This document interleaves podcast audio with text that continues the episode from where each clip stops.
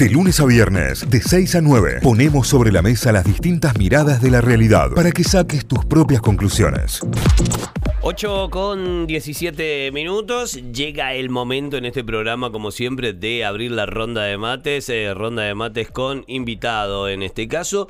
Cada 31 de mayo, desde la década del 80, en el mundo se conmemora o se recuerda el Día Mundial sin Tabaco. ¿eh? Día Mundial sin Sí. Tabaco, un día que apunta a la concientización de algo absolutamente adictivo, como es el tabaco, como es el cigarrillo, y que además causa 8 de cada 10 muertes de cáncer de pulmón. Lo causa el cigarrillo, el humo del cigarrillo, y además de la cantidad de muertes por enfermedades no preexistentes, ¿no? Eh, Digamos que, que- que va causando, porque puede ser desde hipertensión, infartos y, bueno, el cáncer, como recién decíamos, como las principales causas también de fallecimientos o de infartos o de ACV y todo lo que se relaciona con esto, más allá de todos los problemas respiratorios y más allá de estar en una época en la cual eh, con un virus que afecta directamente al sistema respiratorio corres con total desventaja si sos un fumador, digo, y esto es eh, casi como tener una enfermedad preexistente, ser fumador en estos casos y, y es lo que marcan los especialistas. Es muy difícil dejar de fumar eh, y esto lo digo con conocimiento de causa, eh, es muy difícil y hay que tener muchísima fuerza de voluntad. Eh, a mí me pasó de, de- de fumar y dejar de fumar repentinamente, o sea, de, tomar la decisión y dije no fumo nunca más. Claro, y, y fue dificilísimo y al día de hoy, luego de, no sé, ocho años, nueve años que dejé de fumar, hay momentos en los que extraño fumarme un cigarrillo. Lamentablemente es así, pero bueno, creo que es como un, un día a día en esto. Lo vamos a hablar con un psicólogo, lo vamos a hablar con un especialista. Él es eh, Mariano Carrizo, es eh, coordinador del Centro de Tratamiento de Adicciones de Clínica Melar, es además eh, profesor docente de la Facultad de Psicología de la Universidad Nacional de Córdoba. Mariano, buen día, bienvenido a Notify, acá Cayo, Euge y Santi. ¿Cómo va? ¿Qué tal chicos? Buen día, acá mateando con ustedes. ¿Cómo Muy bien, muy bien, muy bien. Esta ronda de mate se suma con todo. Muy bien. ¿Mate amargo, Claro. Mariano? Amargo, Sí, definitivamente. señor, sí, señor. Ahí nos gusta. Mira, la Euge hace cara porque ella es la de La azúcar, dulce. azúcar en mate, eh, azúcar en mate. Quedó sola. Mariano, eh, no sé si eh, es la pregunta para arrancar, pero eh, me gusta arrancar con esto de ¿por qué es tan difícil dejar de fumar? ¿Por qué es una de las, tal vez creo, las adicciones más difíciles de dejar?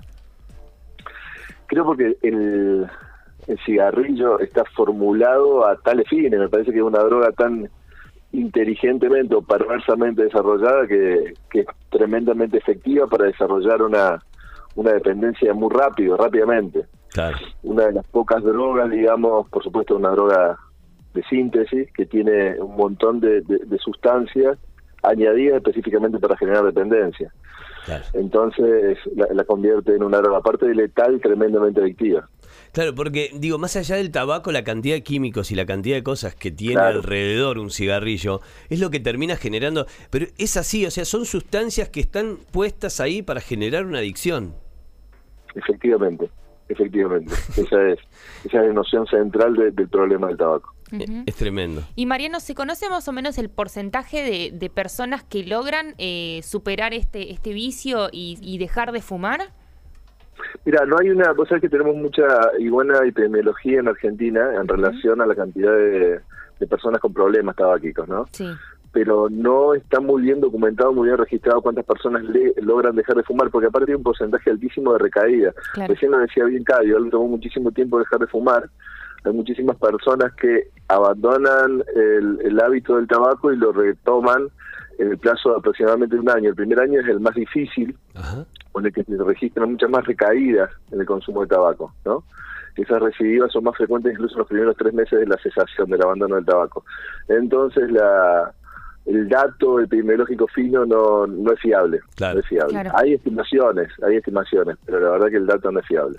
Eh, Mariano, ¿y es mito o es realidad esto de que la recaída es peor? Digamos, que, que, que una persona, no sé, fumaba, de repente deja de fumar y al tiempo cuando, cuando recae es peor y, y se convierte en, eh, en, no sé, en algo más incontrolable que, ante- que, que antes de dejarlo.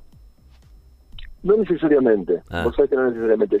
Seguro, de seguro, eh, una persona que recae va a volver a fumar de la misma manera que venía fumando con anterioridad. ¿sí? Claro. Y, y casi inmediatamente, eso es lo es- eso es lo significativo de la recaída. O sea, vos- si vos venías fumando 20 cigarrillos por día, dejaste un año, volviste a fumar y te aseguro que a los 15, 20 días, un mes va a estar más o menos en la misma tasa de, consumo, 20 cigarrillos diarios.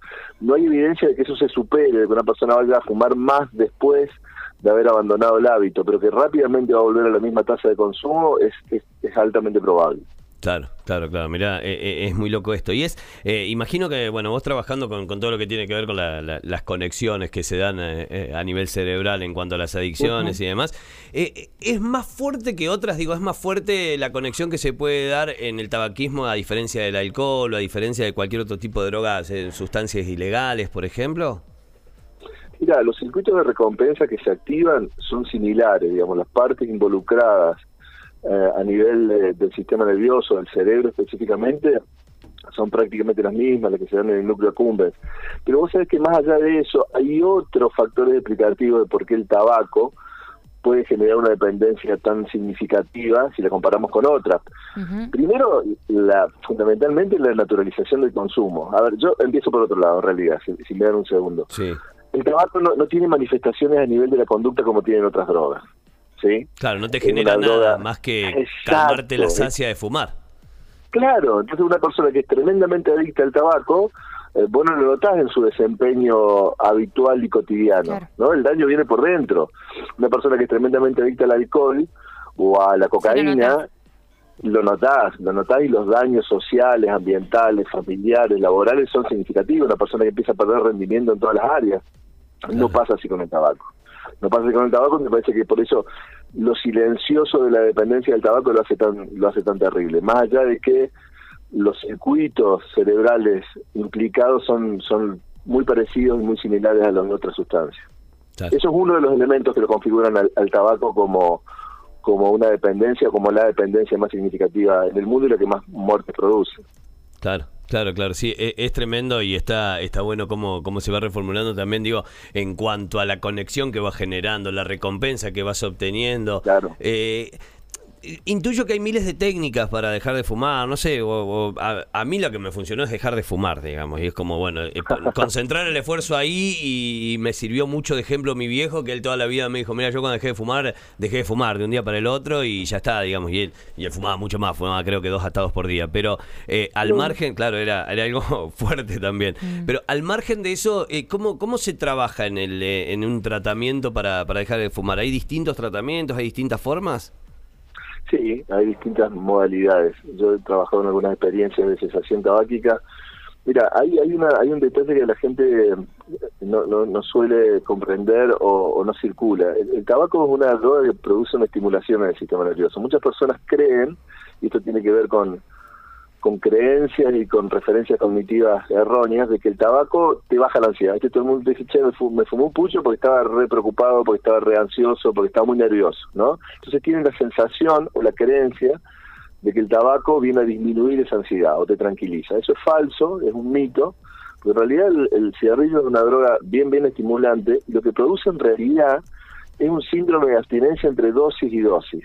¿Bien? Si la dosis de la, de la merca es un tiro, si la dosis de, del, del alcohol es un vaso, la dosis del cigarrillo es una calada, una seca, una pitada. ¿Bien? Claro. Entre pitada y pitada, el cigarrillo produce un síndrome de abstinencia. Mira cómo estará diseñado.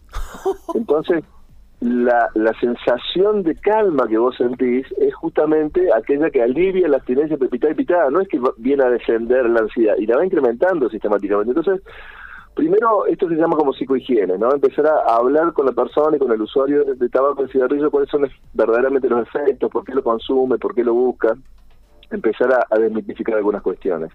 Y después tenés variables en la terapéutica que son desde intervenciones más de tipo farmacológicas, hay drogas específicas que están pensadas para, para la cesación tabáquica, pero tienen complicaciones porque son drogas son antidepresivos que se dan y que pueden tener efectos secundarios. Hay tratamientos cognitivos comportamentales que son tremendamente efectivos, también solamente en el marco psicológico. Eh, pueden estar acompañados, por ejemplo, por eh, parches de nicotina o chicles que suelen ser efectivos también. Pero de todas formas, Cayo, y esto depende de, la persona en particular, ¿no? Porque cada tratamiento hay, que, hay que adecuarlo a la persona. Yo banco mucho la de tu viejo, loco. Porque yo te acompaño mucho, sí, dejar dejar, primero para mí es, fundamental dejar de golpe, no progresivamente. Claro. obtener, a ver, la motivación, como para cualquier cosa en nuestra vida, chicos, los aspectos motivacionales son fundamentales. Tiene, que haber un porqué, tiene que estar muy claro por qué queremos dejar de fumar, tiene que haber un cuándo, es importantísimo poner una fecha. Es muy importante para mí cesar de golpe y acompañar esos primeros tres o cuatro días que son fatales, porque la abstinencia, el síndrome de abstinencia de tabaco es fatal en los primeros tres o cuatro días, ahí es donde realmente la gente abandona y dice, che, no puedo con esto. Claro, y, y también cómo afecta el entorno, porque si vos estás en un entorno de personas que también fuman, es mucho más difícil el proceso. Sí, sí, sí, sí, sí. No te digo que estás en el horno con papa, pero se te va a complicar. claro, claro. Se te va a complicar. mirá vos, o sea que, que vos apoyás esta técnica, la de dejar repentinamente, la de abandonar ahí. Sí, absolutamente, y darle mucho soporte al paciente, mucho soporte a la persona que quiere dejar de fumar en esos primeros 3, 4 días, 3, 4 semanas, ¿no? Eh, la actividad física en esos días es fundamental para bajar la ansiedad que te produce la abstinencia. La luz solar es maravillosa porque el sol es gratis, el único antidepresivo y ordenador del ánimo que tenemos a mano. ¿Sí? El único efectivo, gratis eh, y presente todo el tiempo es la luz solar. Entonces, actividad física, luz solar, mucho líquido, mucha agua para generar saciedad, que engañe un poquito el sistema nervioso. Claro. El, membrillo nos puede ayudar, que es un dato que llevamos a aquellos que trabajamos hace mucho tiempo en adicciones. El dulce de membrillo sirve para la abstinencia.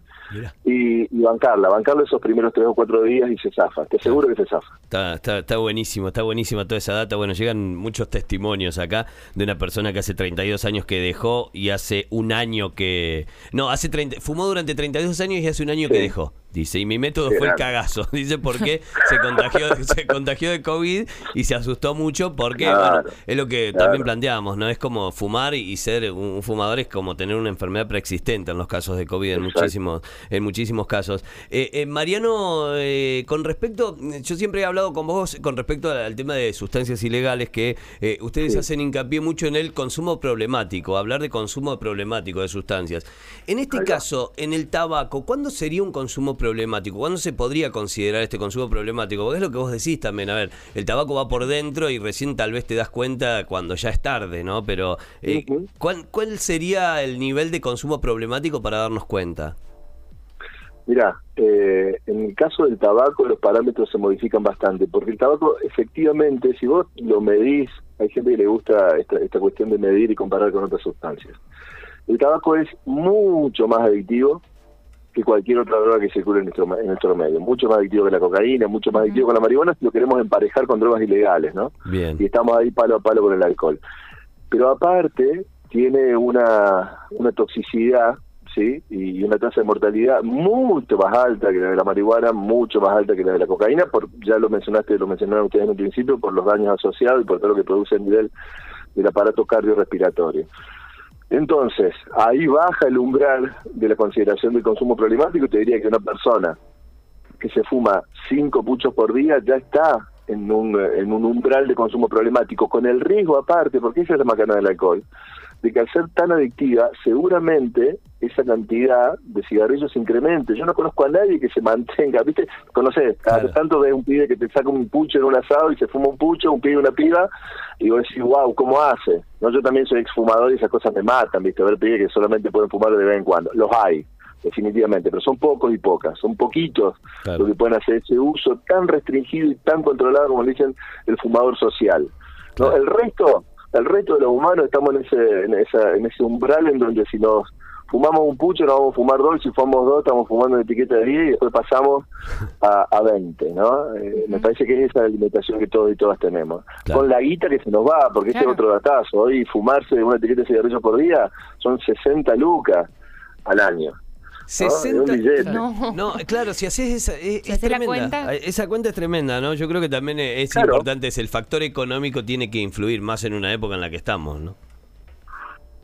Totalmente. Tremendo. Por eso las, las regulaciones que se tratan de incorporar, una de las regulaciones que apuntan a reducir el consumo de tabaco e incrementar los costos. Argentina tiene los costos por de etiqueta de cigarrillos más bajos, uno de los más bajos del mundo. Acá, haciendo las conversiones y actualizando las conversiones, estamos más o menos en un dólar, ¿sí? Claro, es En el resto de los países del mundo es bajo. En el resto de los países del mundo oscila, en Europa eh, son los más caros, entre 6 y 7 dólares, 8, 9. En Estados Unidos 6. ¿No? En Argentina es muy bajo. Sí, en Sudamérica, de hecho, en sí, en Latinoamérica eh, es, más caro. Yo recuerdo haber estado de vacaciones en Bolivia, haber estado de vacaciones en Perú, haber estado de vacaciones en, Brasil, eh, que, y cuando estás de mochilero y que encima andás con la justa, lo primero que restringía era el pucho, porque encima era carísimo el cambio. O sea, en aquel momento me costaba 4 dólares y una habitación capaz me costaba 8. O sea, con dos puchos me pagaba una noche de hostel. Era como un análisis que hacía, pero sí, sí, sí, es cierto. qué buen dato ese análisis, ese dato empírico coincide con la, con la estadística, porque Argentina fuma más que Bolivia, vos creo mencionaste Bolivia, Perú y, Brasil. Argentina tiene los indicadores de consumo más altos en Latinoamérica por encima de esos países. Solo por debajo de Cuba, Paraguay y Chile, que es el país que más fuma en, el, en Latinoamérica. Tremendo. tremendo. tiene, indicadores altísimos. Bueno, eh, Paraguay tiene muchísima oferta porque además son productores de, de, cigarrillos. Eh, lo de Chile no, no, no lo sabía, no lo tenía el dato y creo que lo de Cuba también debe, debe tener mucho que ver con el tema del tabaco y la producción ahí de los puros y, toda esa movida. Exactamente, bien cultural. Sí, sí. Muy cultural. Mariano, excelente, excelente. Gran charla y, me gusta mucho compartir esta, esta mateada con vos, así que muchísimas gracias por, por estos minutos. Chicos, a disposición de ustedes, fue un placer encontrarme y encontrarnos esta mañana. Un abrazo para, para toda la audiencia, para ustedes y que la pasen lindo. Muchísimas gracias. Mariano Carrizo es psicólogo y es además eh, en el, es eh, coordinador en el Centro de Tratamiento de Adicciones clínica, de la Clínica Melar. Es además docente de la Facultad de Psicología de la Universidad Nacional de Córdoba. Hoy, en el Día Mundial Sin Tabaco, hablamos puntualmente sobre la adicción, el consumo problemático, lo difícil y todo lo que nos puede generar. Notify, las miradas de la actualidad para que saques tus propias conclusiones. De 6 a 9, Notify, plataforma de noticias.